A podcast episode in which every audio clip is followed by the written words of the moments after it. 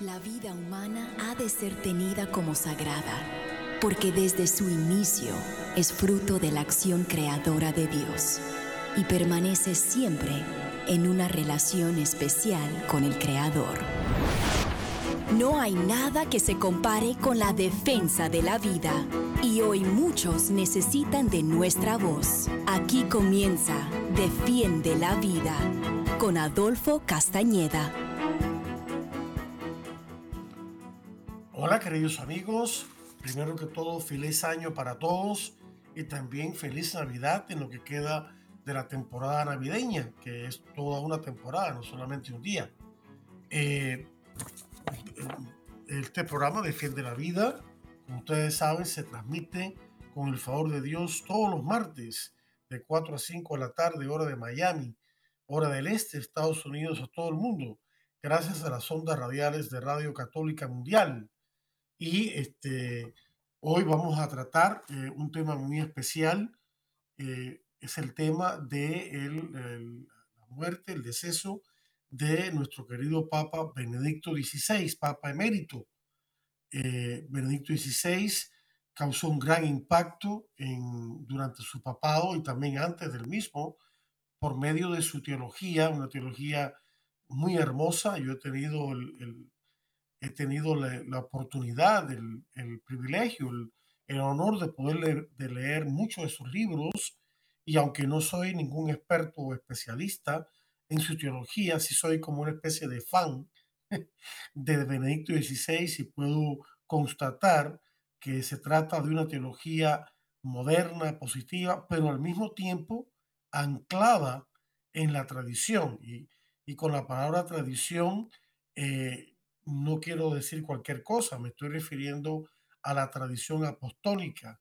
Eh, recordemos que la palabra de Dios, la revelación de Dios, como nos enseña la Iglesia Católica, nos llega por dos vías. Una es la vía escrita, que es la Biblia, la tradición escrita es la Biblia, y la otra es la tradición oral, que es la predicación y enseñanza de Cristo y sus apóstoles que se mantiene viva en la iglesia a través de los tiempos gracias a los sucesores de los apóstoles que son los papas y los obispos que constituyen el magisterio de la iglesia y Benedicto XVI fue gran parte de ese magisterio de la iglesia.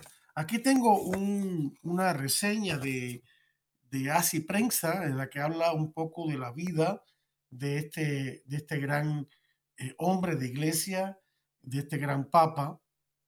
Y dice acá que el Papa Emérito Benedicto XVI murió el 31 de diciembre de 2022, hace, hace apenas unos pocos días, a la edad de 95 años, poniendo fin a la vida trascendental de un hombre de iglesia que proclamó la eterna alegría de Jesucristo y que se llamó a sí mismo un humilde obrero en la vida del Señor. Eh, el cardenal Joseph Aloysius Ratzinger, que es su nombre original, fue elegido papa el 19 de abril de 2005 y tomó el nombre de Benedicto XVI. Y ya veremos por qué tomó este nombre. Ocho años después, el 11 de febrero de 2013, con entonces 85 años de edad, sorprendió al mundo con el anuncio pronunciado en latín de que estaba renunciando al papado. Fue la primera renuncia de un papa en cerca de 600 años. Benedicto XVI indicó que su avanzada edad y falta de fuerza eran inadecuados para el ejercicio de su cargo. Sin embargo, el enorme legado de sus profundas contribuciones teológicas a la Iglesia y al mundo continuarán siendo una fuente de reflexión y estudio. Incluso antes de su elección como papa, Ratzinger ejerció una duradera influencia en la iglesia moderna, primero como un joven teólogo durante el Concilio Vaticano II, que tuvo lugar de 1962 a 1965, y luego como prefecto de la Congregación del Vaticano para la Doctrina de la Fe. La Congregación para la Doctrina de la Fe es un organismo del Vaticano que es prácticamente la mano derecha del Papa en cuanto a doctrina y moral se refiere. Es el organismo que se dedica a que se mantenga la pureza de la doctrina católica, tanto en temas de fe como de moral. Y por ello, de cuando en cuando, publica eh, declaraciones aclarando puntos de moral que están siendo en ese momento discutidos o que no están claros, ya sea en el mundo católico o en el mundo entero. Eh, por ejemplo, eh, esta congregación publicó los famosos documentos Donum Vitae y Persona Humana. Donum Vitae y Persona Humana fueron documentos de 1987 y 2008 respectivamente que trataron temas de ética médica, de bioética frente a los problemas presentados por las nuevas técnicas de reproducción asistida. No vamos a entrar en ese tema, pero para darles un ejemplo del tipo de contribución que hace esta congregación, claro, bajo, siempre bajo la autoridad y con la firma del Papa del momento para que puedan ser, eh, para que tengan la autoridad papal, porque es un documento del magisterio. Así que él trabajó durante varios años, eh, el cardenal Ratzinger, que después se convirtió en Benedicto XVI, bajo la autoridad del Papa San Juan Pablo II, eh, trabajó cinco años, luego eh, pidió, cada cinco años es que dura el, el, periodo de tiempo en el cual un prefecto de, este, de esta congregación tiene que cumplir, pero son renovables. Entonces él pidió ya retirarse porque lo que a él le gustaba era escribir libros de teología, le amaba la teología, pero el Papa San Juan Pablo II le pidió que se quedara en el puesto cinco años más. Entonces él accedió, accedió, pero entonces le pidió a San Pablo II que le diera un poquito de tiempo para en su tiempo libre poder dedicarse a seguir escribiendo eh, libros de teología. Y el Papa San Juan Pablo II graciosamente accedió a esa petición, a esa, entre comillas, condición que él le puso. Así que había una relación muy bonita, muy estrecha entre San Juan Pablo II y Benedicto y, el, y luego que fuera Papa Benedicto XVI, pero en aquel momento prefecto para la Congregación de la Doctrina de la Fe, Cardenal Ratzinger. De hecho, se sabe que San Juan Pablo II no tomaba ninguna decisión difícil en términos de doctrina y moral sin antes consultar con eh, el cardenal Ratzinger. Así de importante lo consideraba.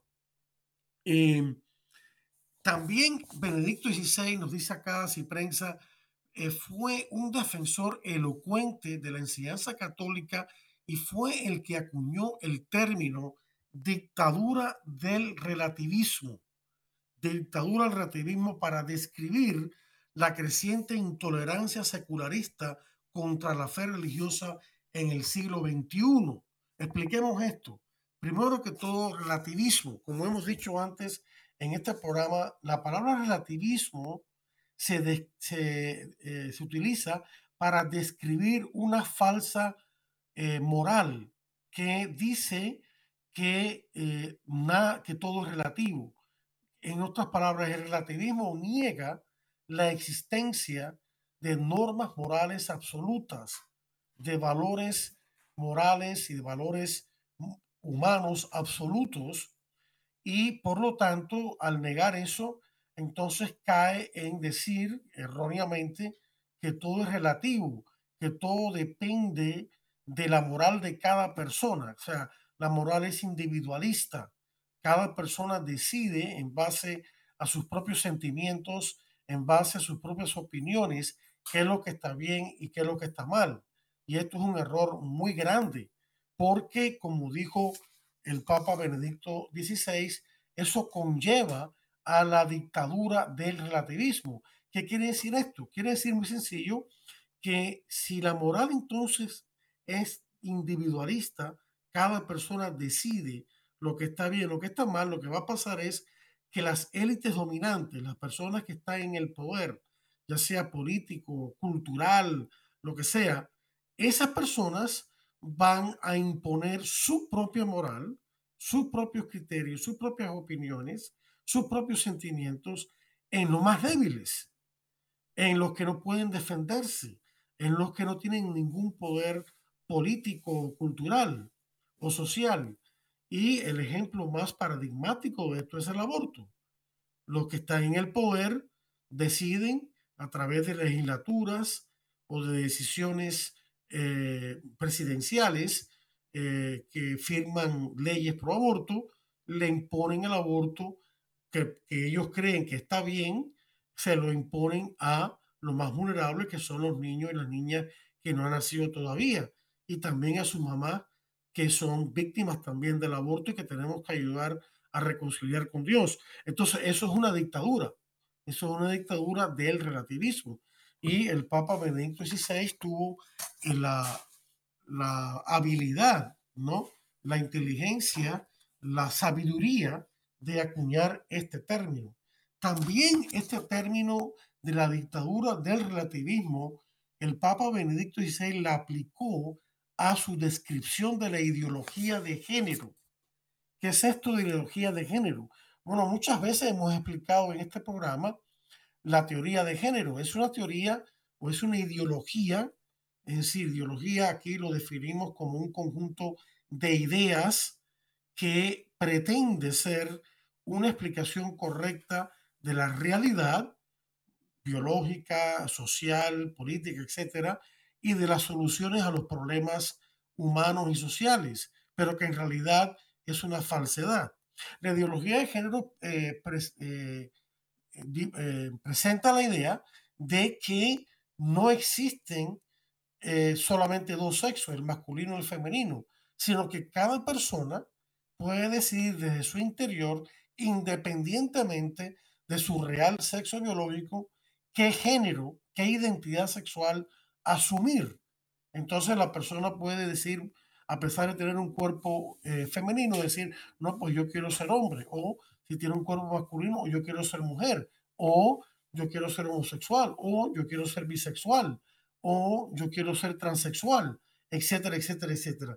Y en sus escritos, el Papa Benedicto XVI tuvo el tino, tuvo la sabiduría de dar en el clavo con el problema de esta teoría. Él dijo que en el fondo, y voy a usar mis palabras para explicar lo que él dijo, él dijo que en el fondo esta teoría, aunque no lo admitan sus proponentes, es un rechazo de el don que Dios nos ha dado de nuestro cuerpo. O sea, Dios es el creador de nuestra naturaleza humana y Dios nos ha creado hombre y mujer masculino y femenino. Así nos ha creado, todos lo sabemos por la primera página de la Biblia. Esto es un don de Dios que el ser humano debe acoger con gratitud y alegría. Pero los que proponen la ideología de género, en vez de acoger este don de Dios, lo que hacen es rechazarlo como don de Dios y decidir por ellos mismos qué es lo que ellos van a hacer. O sea, se trata de un rechazo de Dios rechazando la naturaleza humana que Dios ha creado. Eso es lo que es en el fondo. Es un rechazo de Dios. Entonces, un rechazo del don de Dios. Y entonces ser soberbio, ser arrogante, rechazar el regalo de Dios y crear nuestro propio naturaleza, inventar nuestra propia naturaleza, en vez de recibirla humildemente como don de Dios. Esto es un grave error, por supuesto, y es totalmente irrealista porque no existe el cambio de sexo. El sexo no se puede cambiar. El sexo está codificado genéticamente y eso no se puede cambiar. Se podrá cambiar la apariencia de la persona por medio de cirugías peligrosísimas que causan daño. Eso sería otro tema a tocar.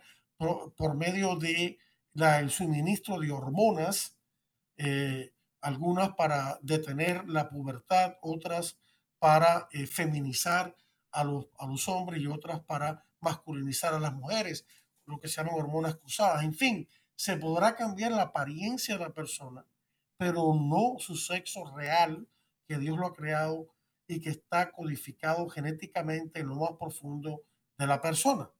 Entonces, esto también es una dictadura del relativismo porque los poderosos sutilmente imponen este tipo de ideología hoy en día. desde osastrizar o cancelar a las personas que en las redes sociales se atreven y valientemente dicen que no, que solamente existen dos sexos, masculino y femenino, pero entonces toda la, agenda, eh, todo el grupo LGTB le impone una cancelación, lo, lo sacan de las redes sociales como ha ocurrido, o peor aún, tenemos maestros y maestras que le imponen esta teoría perversa a los niños sin que sus padres se enteren y en muchos casos en contra de sus padres.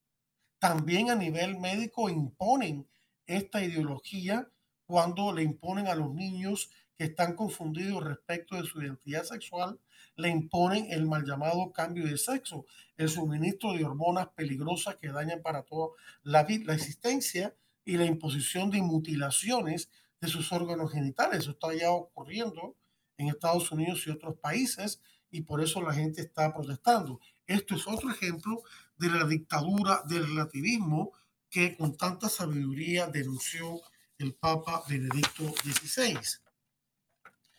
Hablando de sus libros, y aquí vemos la hermosura de la teología del Papa Benedicto XVI, yo he leído más de 20 libros eh, escritos por él, libros grandes y pequeños.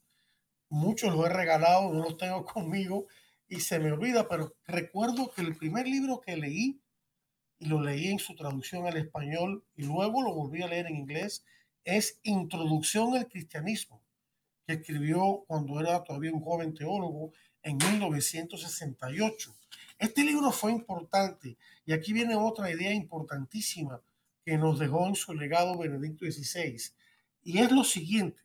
Benedicto XVI argumenta en este libro de introducción al cristianismo que en los comienzos del cristianismo, intelectualmente hablando, o sea, hablando ya de a nivel de las ideas, de las doctrinas, los primeros cristianos sabios, los que llamamos los pares de la iglesia, es decir, eh, aquellos sacerdotes, obispos, teólogos, laicos o ordenados que se destacaron por su sabiduría y su santidad en los primeros siglos de la iglesia, inmediatamente después de la era apostólica, después que murió el último apóstol, San Juan, que y ya se, cerró, se,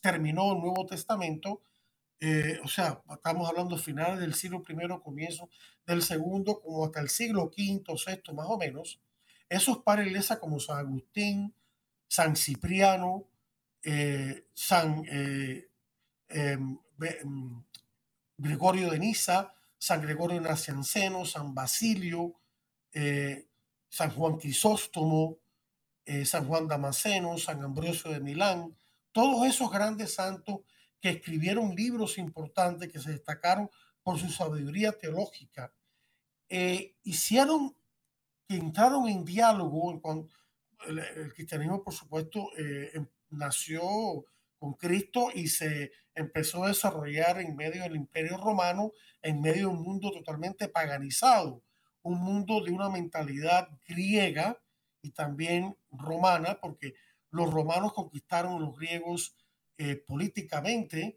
pero la cultura y el pensamiento griego en esa época era tan fuerte que los romanos absorbieron mucho de la filosofía griega. La filosofía griega estaba presente en el imperio romano a pesar de que ya el imperio griego había caído. Y los padres de la iglesia, los primeros padres de la iglesia hablaban eh, latín y griego. Los padres de, de, la parte oriental de la iglesia dominaban el griego. Los padres de la parte occidental, como San Agustín, por ejemplo, dominaban más bien el latín.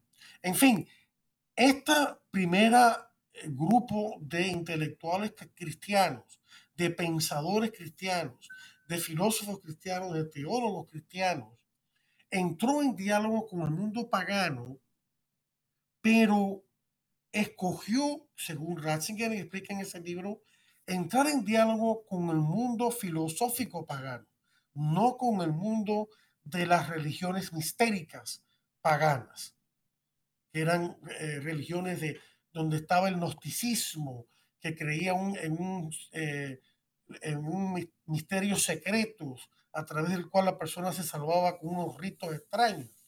el cristianismo eh, primitivo no entró en diálogo, sino que rechazó de plano esas religiones mistéricas, pero sí entró en diálogo con los filósofos de esa época o los que ya habían muerto, que habían dejado un legado filosófico, un legado racional. El cristianismo entró en diálogo con la racionalidad, el razonamiento de esa época. Y esto es importante porque de esa manera el cristianismo adoptó eh, conceptos de la filosofía pagana antigua, Aristóteles, Platón, Cicerón ya en la época romana, etc. Y transformó esos conceptos dándole un significado cristiano. Por ejemplo, el concepto más utilizado, el concepto de logos, el logos, que en griego significa o se traduce como palabra, pero que en realidad tiene un significado más profundo que palabra. Leemos en el principio del Evangelio de San Juan, en el principio existía la palabra y la palabra estaba con Dios y la palabra era Dios.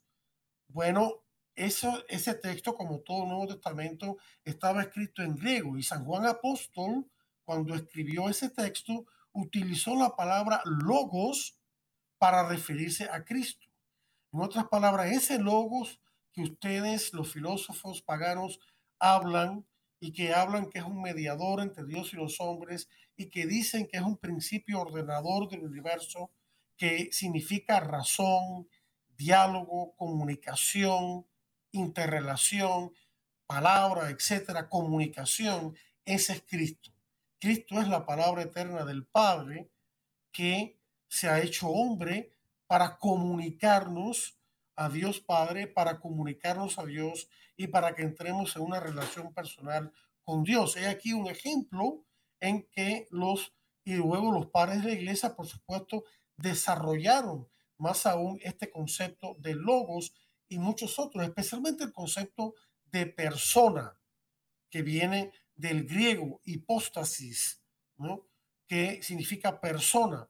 Y los padres de la iglesia, al desarrollar la, la doctrina de la Santísima Trinidad, tres personas en un solo Dios, desarrollaron el concepto de persona. No voy a entrar en mucho detalle en esto, pero lo importante de esto es que al unir este concepto de persona como ser en relación, el Padre engendra al Hijo, el Hijo ama de vuelta al Padre eternamente, el Espíritu Santo es el amor entre el Padre y el Hijo, y es una tercera persona, tercera persona de la Santísima Trinidad, y todo esto ocurre sin origen ni fin, eternamente en el seno de Dios.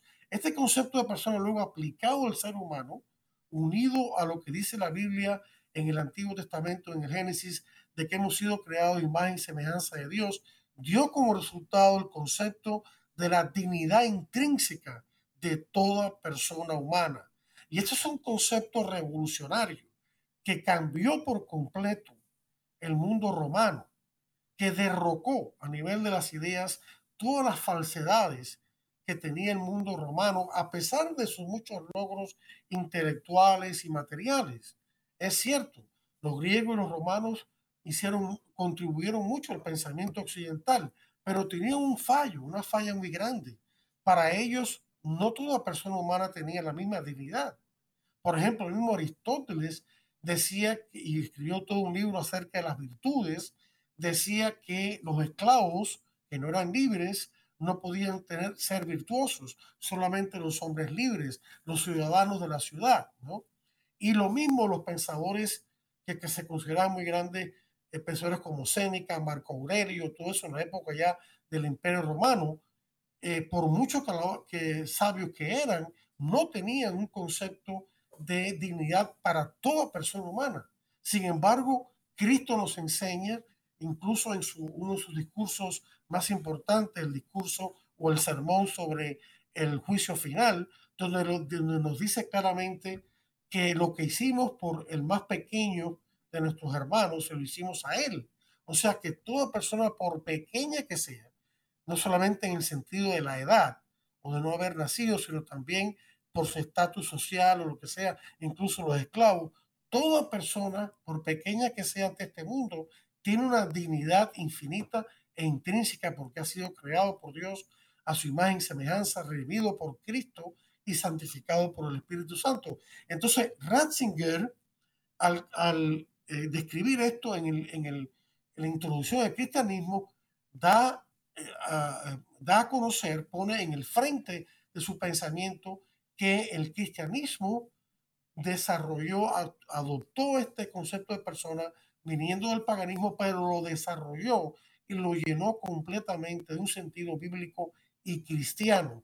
Y entonces por eso el cristianismo pudo desarrollar más aún el concepto de ley natural, que la ley moral universal que aplica a todos los hombres, el concepto de persona que hoy tenemos como sujeto de derechos, como una dignidad propia, que muchas veces lamentablemente el mundo secularista hoy en día, el mundo secular que rechaza a Dios, no, no acepta que ese concepto de persona fue desarrollado por el cristianismo y que gracias al cristianismo es que tenemos hoy en día los derechos humanos y los deberes humanos y el concepto de dignidad de persona y el concepto que prácticamente todo el mundo acepta, todas las personas de buena voluntad, sean cristianas o no, aceptan que las personas más débiles deben ser ayudadas. Miren esto que pasó de este pobre muchacho, jugador de fútbol americano, eh, días pasados, que se desplomó en el campo de juego por un ataque al corazón y cómo enseguida todos de ambos equipos fueron allá a ver cómo lo podían ayudar y cómo personas de, de los fanáticos de ambos equipos se dedicaron a rezar por esta persona. El país entero se paró. ¿Por qué? Porque consideramos a toda persona digna de ser amada, digna de nuestra ayuda. Y esto es un concepto que el cristianismo desarrolló en diálogo con el mundo antiguo filosófico. Eh, vamos ahora, eh, ya el tiempo, caramba, el tiempo pasa volando quiero cubrir más acerca de estas ideas porque son maravillosas de, de Ratzinger y de Papa Benedicto XVI. Vamos entonces pues a, eh, el tiempo llegado, a una pausa breve de interesantes mensajes de esta estación Radio Católica Mundial. No le cambie el dial, que en breve regresamos con mucho más aquí en Defiende la Vida. Estamos en Defiende la Vida. Enseguida regresamos. Defiende la Vida con Adolfo Castañeda continúa, luego de estos mensajes.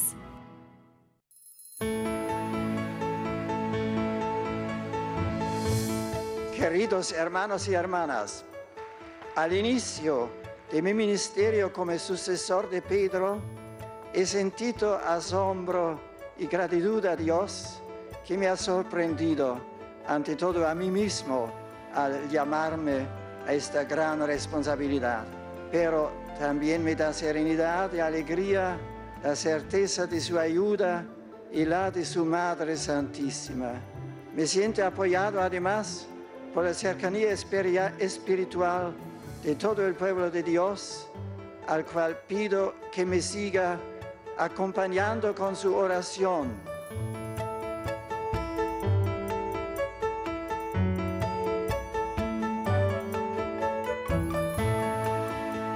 He tomado el nombre de Benedicto XVI en relación con el Papa Benedicto XV, un valiente, auténtico profeta de paz ante el drama de la Primera Guerra Mundial. Como él, deseo ponerme al servicio de la reconciliación y armonía entre los hombres y los pueblos, porque el gran bien de la paz es sobre todo un don de Dios que hemos de defender y construir entre todos. El nombre Benedicto evoca además la extraordinaria figura de San Benito. Él es un punto de referencia para la unidad de Europa y las irrenunciables raíces cristianas de su cultura y civilización.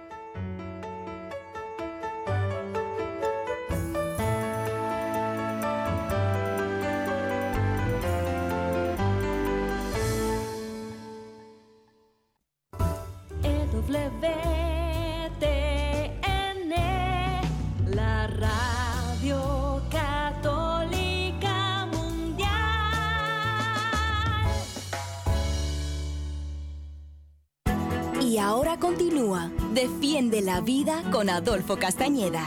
En vivo por Radio Católica Mundial. Defiende la vida con Adolfo Castañeda. Continúa ahora. Bienvenidos de vuelta, queridos oyentes. Está usted escuchando el programa Defiende la Vida. Su anfitrión y servidor es Adolfo Castañeda de Vida Humana Internacional. El programa Defiende la Vida se transmite por Radio Católica Mundial en vivo y en directo de 4 a 5 de la tarde, hora de Miami, hora del este, Estados Unidos, a todo el mundo. Todos los martes en vivo y en directo también es retransmitido los fines de semana.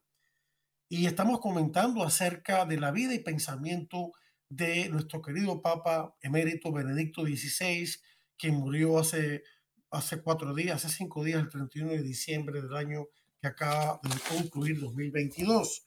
Quiero seguir compartiendo las ideas principales de Benedicto XVI me parece que es la mejor manera de honrar su legado. Una de las cosas importantes es que Benedicto XVI, cuando era eh, eh, arzobispo eh, y luego cardenal, Ratzinger, Karl Ratzinger, perdón, Joseph Ratzinger, él fue uno de los de los expertos del Concilio Vaticano II, que tuvo lugar en Roma de 1962 a 1965 que trajo tantos cambios a la iglesia. Y una de las partes, él que, que em, tuvo Benedicto, de, eh, Ratzinger, no, no solo durante el concilio, sino después del concilio, es que él se dedicó a refutar eh, varias y falsas interpretaciones de los documentos de ese concilio que se estaban eh, difundiendo. Lamentablemente, el Concilio Vaticano II, yo he leído todos los documentos, es un concilio bellísimo con una enseñanza. De hecho, lo, si ustedes leen el Catecismo de la Iglesia Católica, van a encontrar que el, Catecismo cita mucho el Vaticano II. Eh, lamentablemente, eh, fue, vamos a decir, como una especie de secuestro por parte de, de teólogos mal llamados progresistas que hicieron mucho daño y entonces basaron sus teorías falsas eh, citando de manera manipulada los textos del Concilio Vaticano II y decían que ese era el espíritu del Vaticano II.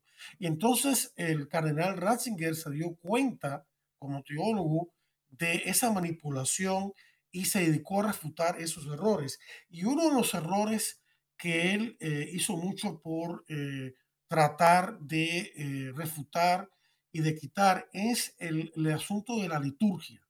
Uno de los temas teológicos que más amaba eh, Benedicto XVI, que era, fue un gran teólogo, conocía, un doctorado en teología y, y también conocía mucho la Biblia y la tradición, fue la cuestión de la liturgia. Él era un amante de la liturgia. Escribió varios libros sobre la liturgia y la Eucaristía. Eh, uno de los libros que él escribió se llama El espíritu de la liturgia, un libro bellísimo que se inspiró en otro teólogo de principios del siglo pasado llamado Romano Guardini, que fue un, un, eh, italiano alemán que escribió precisamente un libro que se llama El espíritu de la liturgia. Y eh, Ratzinger lo que hizo fue como ponerlo al día, pero Ratzinger lo que no estaba de acuerdo era que muchos teólogos progresistas, mal llamados progresistas, querían acabar con la liturgia eh, de la misa, de la misa tradicional, de la misa en latín, que yo llamaría la misa apostólica, porque es la misa que surgió desde de los apóstoles.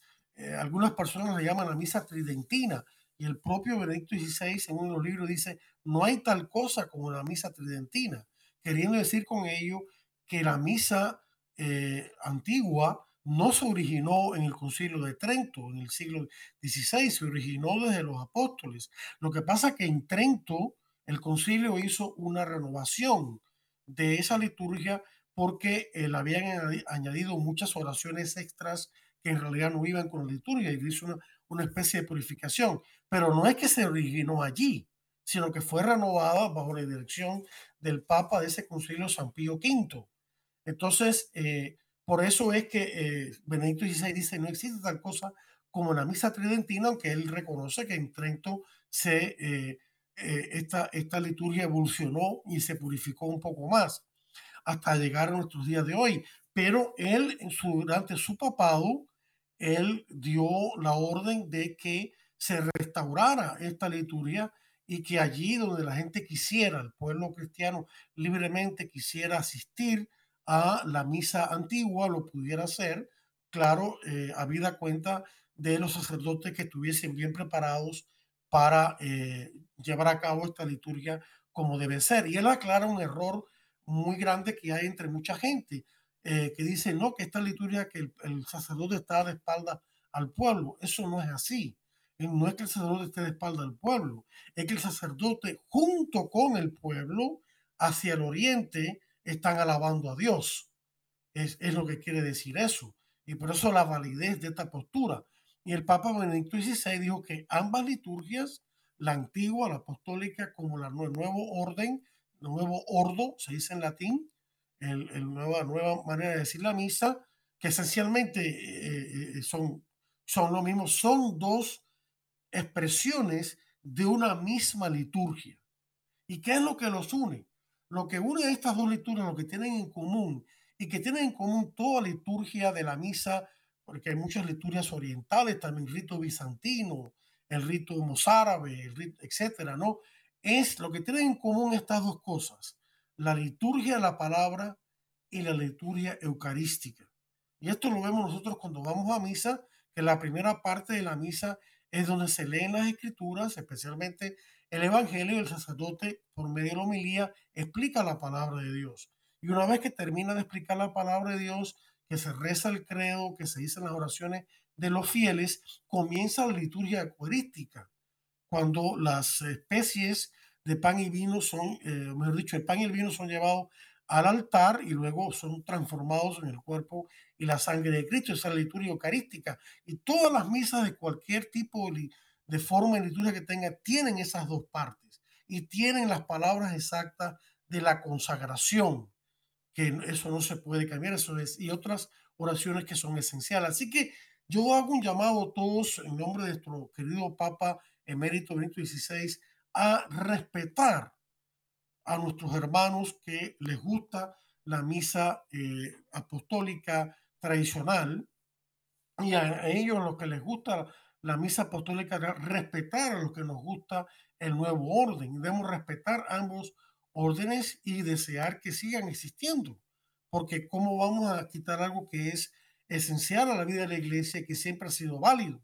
Así que eso es una cosa importante que eh, no debemos menospreciar de ninguna manera la misa antigua, sino quererla, aceptarla eh, y quizá un día ir a, y participar en ella. Y los que son más tradicionalistas, eh, también respetar el nuevo orden. Y claro, en, ambos, en ambas liturgias se deben llevar a cabo con respeto, con dignidad, sin abusos litúrgicos, sin invenciones, porque la comunidad no es la que inventa la liturgia. La liturgia no es, nos es dada a través de la tradición, en el sentido correcto de la palabra. Ese es otro punto que insistía eh, el Papa Emérito Benito XVI, que la gente se pone a inventar cosas, añadiéndole cosas que no van con la liturgia, y eso no debe ser, no debe haber abuso litúrgico. Pero él defendió siempre ambas formas de la Sagrada Eucaristía y defendió siempre también una cosa importante que a veces se nos olvida, que es el carácter sacrificial, el carácter de sacrificio de la misa. La misa no es solamente el banquete eucarístico, que lo es, porque la misa eh, es una prenda del banquete eterno que tiene lugar ahora mismo en el cielo con Cristo y que va a llevar a su plenitud cuando Cristo venga y termine esta historia y termine este mundo y comience el mundo eterno y la resurrección de los muertos. Pero cada vez que vamos a la misa estamos participando del banquete celestial, de la boda del, del Cordero, como dice Apocalipsis 21, de la boda de Cristo con su iglesia en medio de un banquete. La misa también tiene ese carácter esencial a ella, que es el sacrificio. La misa es un sacrificio. ¿Qué significa eso? Y eso también lo acentuó mucho Benedicto XVI, defendió esa dimensión de la misa que a veces la gente niega o no toma en cuenta. Y es el hecho de que la misa es un sacrificio en tres sentidos. Primero es un sacrificio de alabanza y de acción de gracias a Dios nuestro Señor a través de Jesucristo en la Eucaristía. Es un sacrificio de alabanza y acción de gracias por la creación. Es un sacrificio de alabanza y acción de gracias por la redención. Es un sacrificio de acción de gracias por la santificación a través del Espíritu Santo. También es, en segundo lugar, es un sacrificio de expiación.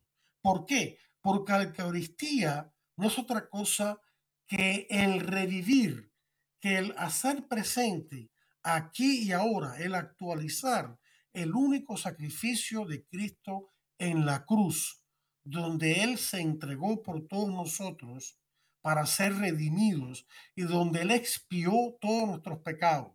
Por lo tanto, en cada misa que se renueva, no se repite, sino que se actualiza, se hace presente el mismo sacrificio de Cristo que tuvo lugar hace más de un mil años en el Gólgota, se vuelve a ser presente para aquí, para nosotros aquí y ahora, por medio de la misa. Esa es la grandeza de la misa, la dignidad de la misa, lo que debemos llenarnos de asombro y de, y de, y de, de un respeto religioso profundo, de un temor de Dios, de que Cristo está siendo presente aquí ahora su sacrificio único para todos los tiempos y por lo tanto cada misa tiene un valor de expiación. Por eso podemos aplicar los frutos de, de, que Cristo nos ganó en la Sagrada Eucaristía a la expiación de nuestros pecados, a la expiación de los pecados del mundo, a la expiación por los que están en el purgatorio para que puedan salir de él. Por eso se aplica a los difuntos. El tercer eh, eh, significado de sacrificio es que es un sacrificio de súplica. En otras palabras, por medio de la Eucaristía, suplicamos al Padre que nos conceda aquellos bienes espirituales y materiales necesitamos en el orden de nuestra salvación. Así que es un sacrificio de alabanza y acción de gracia, es un sacrificio de expiación, es un sacrificio de acción de súplicas.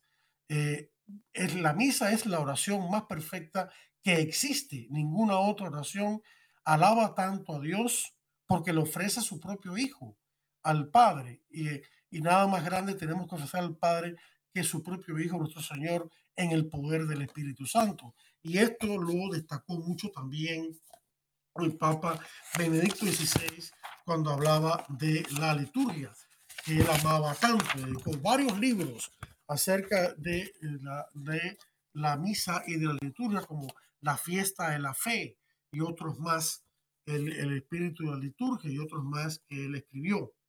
Eh, tenemos también eh, otra importante, con eso quiero eh, eh, seguir, seguir, lo que nos queda del programa, es el concepto de amor, el concepto de amor que tuvo Benedicto XVI, el concepto más importante. Esto es que tiene varias facetas y quiero brevemente explicarlas. Eh, antes de eso, quiero recordarles y quisiera invitarles a leer las tres encíclicas escribió el Papa Benedicto XVI. Eh, Salvi, que es sobre la esperanza. Somos salvados en esperanza, Spes Salvi. Eh, también eh, Caritas in Veritate. Caritas in Veritate, la caridad, el amor en la verdad. La verdad y el amor son inseparables. No puede haber verdadero amor sin la verdad de Dios. No puede haber una verdad verdadera, pues valga la redundancia, que no esté llena de amor. Y en Caritas in Veritatem, encíclica social que él escribió, él habla del verdadero amor. Y por supuesto, en su encíclica Deus Caritas Est, Dios es amor, que lo encontramos en la Biblia, en primera de Juan 4, 8 y en primera de Juan 4, 16. ¿Cuáles son los conceptos de amor cristiano que, tiene, que tuvo Benedicto XVI en sus escritos? El primero, podríamos mencionar, es que el amor va con el concepto de gratuidad. La gratuidad, lo que damos gratismente. El amor es gratis. El amor es una gracia. El amor, por, por su significado intrínseco, es gratuito. Eh, no, no tiene que merecer nada a la persona para que nosotros le demos nuestro amor. Dios nos da su amor incondicional y nosotros hemos sido creados imagen de Dios y por lo tanto debemos replicar ese tipo de amor a la persona humana. Juan Pablo II decía que la única relación válida que corresponde a la persona humana debido a su dignidad, a su valor intrínseco, es el amor incondicional. Porque el amor y el valor son correlativos. Se ama lo que se valora y se valora lo que se ama. Y este concepto también lo desarrolló el Papa Benedicto XVI hablando de la caridad social, de la ayuda. Sí, es verdad, tenemos que ganar dinero, tenemos que trabajar en, eh, empresas y demás, pero también hay una dimensión de caridad, de gratuidad hacia nuestro prójimo, que merece por su dignidad. También él hablaba, hablaba de que solo el amor es eterno.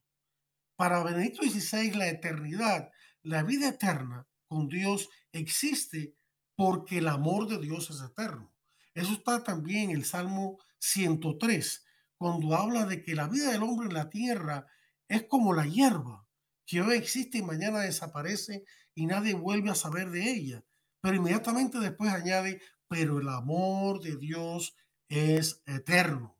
Por muy frágil que sea la vida humana en este mundo, como Dios es eterno y Dios es amor y su amor es eterno, por eso existe la eternidad para nosotros, gracias al amor, porque no tendría ningún sentido un amor que, que terminara con la muerte. El amor es tan fuerte como la muerte, nos dice el, el, el cantar de los cantares, pero el Nuevo Testamento en 1 Corintios 13 nos dice que el amor es no acaba nunca, que el amor es más fuerte que la muerte. No tendría ningún sentido un amor verdadero que no fuese eterno. Imagínense un amor que no es eterno, que está limitado por el tiempo. Es un amor que termina. Pero el amor de Dios, el amor cristiano, el amor verdadero es un amor eterno. Y por eso es que verdaderamente amor y por eso existe la eternidad. También Benedicto XVI hablaba, como lo habla el Nuevo Testamento, del amor ágape, que en latín eso es en griego, amor de sacrificio, que en latín se dice caritas. Caritas Deus est. Dios es amor, ¿no? O Deus caritas est, no importa el orden, es correcto decirlo de ambas maneras. O sea, el amor sacrificial es el que debe purificar todo tipo de amor. Y, y en concreto, y esto es una intuición muy grande, tanto de Juan Pablo II como de XVI, el amor ágape, el amor de sacrificio, debe purificar el amor eros. El cristianismo acepta el amor eros. El amor eros lo encontramos en la Biblia, lo encontramos en el Cantar de los Cantares, que es un cantar al amor conyugal en la época de la inocencia original y que canta la, la parte erótica del amor. El cristianismo acepta eso, pero ese amor erótico debe ser purificado, debe ser engrandecido, debe ser acrecentado por medio del amor sacrificial. Cuando los esposos se aman con un amor incondicional, con un amor hasta el sacrificio, entonces su relación conyugal queda enriquecida, queda aumentada, queda purificada, queda enaltecida por medio del el amor ágape, por medio de la caridad, y entonces el amor eros se hace más grande todavía. El gozo erótico se hace más grande todavía. Y esto es una intuición también acerca del amor que tuvo Benedicto XVI. Amor y verdad, amor y gratuidad, amor y sacrificial que purifica el eros, amor eterno. Y el último concepto que quiero destacar y que está en la encíclica Deus Caritas es, es que Benedicto XVI nos llama la atención o nos eh, hace eh, recordar que en el principio del cristianismo, cuando el cristianismo se enfrentó al mundo pagano que no creía en la dignidad inconmensurable de toda persona humana, que no creía en el amor incondicional a todos, el amor social incondicional para todos los seres humanos, el cristianismo se dedicó a salvar a los niños recién nacidos que eran abandonados a la muerte porque no eh, cumplían con ciertos estándares que sus padres creían o que el gobierno creía. El cristianismo se dedicó a salvar a esos niños, a crear refugio en las iglesias. Las iglesias se convirtieron en lugares de refugio para las madres que habían dado lugar, que han dado luz a hijos recién, recientemente, recién nacidos, donde pudieran depositar estos niños con la seguridad de que iban a ser bien tratados y cuidados por los cristianos. Los cristianos fueron los que organizaron la caridad. Y este es el punto que quiero destacar de parte de Benedicto XVI. Él habló de una caridad no solamente espontánea, que también es válida, una limosna aquí o una limosna allá, sino la caridad organizada de una manera inteligente, de una manera eficaz. El cristianismo, queridos hermanos, fue el que creó los hospitales, el que creó los lugares de asilo de ancianos, los que creó los dispensarios para los pobres, los que creó la ayuda para las viudas, la ayuda para los huérfanos, la ayuda, por, la ayuda para los recién nacidos, la ayuda para las mujeres embarazadas, la ayuda para los enfermos. Todo eso lo creó la iglesia y se desarrolló gracias a la iglesia. De hecho, hoy por hoy la iglesia católica es el proveedor de servicios de salud y de todo tipo de ayuda más grande que tiene el mundo. En términos de organización, ya aparte de la fe de que la iglesia es un misterio de Dios y la esposa de Cristo, la iglesia como organización proveedora de ayuda es el proveedor de servicios de salud más grande que tiene el mundo, porque la iglesia llega con sus eh, médicos, enfermeros, eh, voluntarios, servidores, etcétera, a donde no llega nadie, a los rincones más apartados y, eh, este, y miserables del mundo, donde se viven las peores condiciones. Allí llega la iglesia, a través de Cáritas, a través de los misioneros, a través que fueron los que, eh, y esto es una, una, una, cosa que había olvidado mencionar y lo menciono rápidamente, Benedicto XVI tomó el nombre de Benedicto, no solamente en honor al Papa Benedicto XV, que le tocó lidiar con la Primera Guerra Mundial, que tuvo lugar de 1914 a 1918, tratando de lograr la paz, sino también en nombre de San Benito, el, el monje que, que fue que originó el, eh, la vida eh, eh, monacal, la vida de, monjes en comunidad en Europa y que transformaron Europa, transformaron la agricultura, inventaron una serie de cosas para ayudar a la agricultura como los molinos, crearon muchas cosas que luego el mundo adoptó, limpiaron los bosques, los ríos lo utilizaron como envío de productos de un lugar a otro que producían los monasterios, como el vino, el queso y otras cosas más, ropa, etc. Y en honor a San Benito es que el Papa Benedicto también tomó ese nombre, aunque él se consideraba un humilde servidor de Dios, como San Benito se lo consideraba. San Benito fue uno de los que salvó también mucha de la literatura pagana antigua, eh, haciendo que sus monjes copiaran estos libros antiguos y gracias a ellos se salvaron los escritos de Platón, de Aristóteles, muchos otros, ¿no? Gracias a toda esa cultura antigua que también tenía valor. San Jerónimo, por ejemplo, en el siglo IV valoraba mucho la, la educación no solamente cristiana, sino la educación también en las humanidades. E incluso creía que las muchachas también se formaran de esa manera. San Benito siguió esa tradición y también fue parte de la identidad propia que asumió Benedicto XVI cuando tomó este nombre de Benedicto. Luego, bueno, creo que he hablado bastante de este Papa que ha dejado un, legado tan rico. Hemos llegado ya al tiempo se ha acabado al final de este programa, pero espero que les haya gustado esta, estas reflexiones acerca del legado de este Papa tan grande que tuvimos San Benito, eh, perdón, ya estoy llamando los santos, perdón, Benedicto XVI. Que Dios los bendiga a todos y los espero la semana que viene para otro interesante programa de Defiende la Vida. Hasta entonces.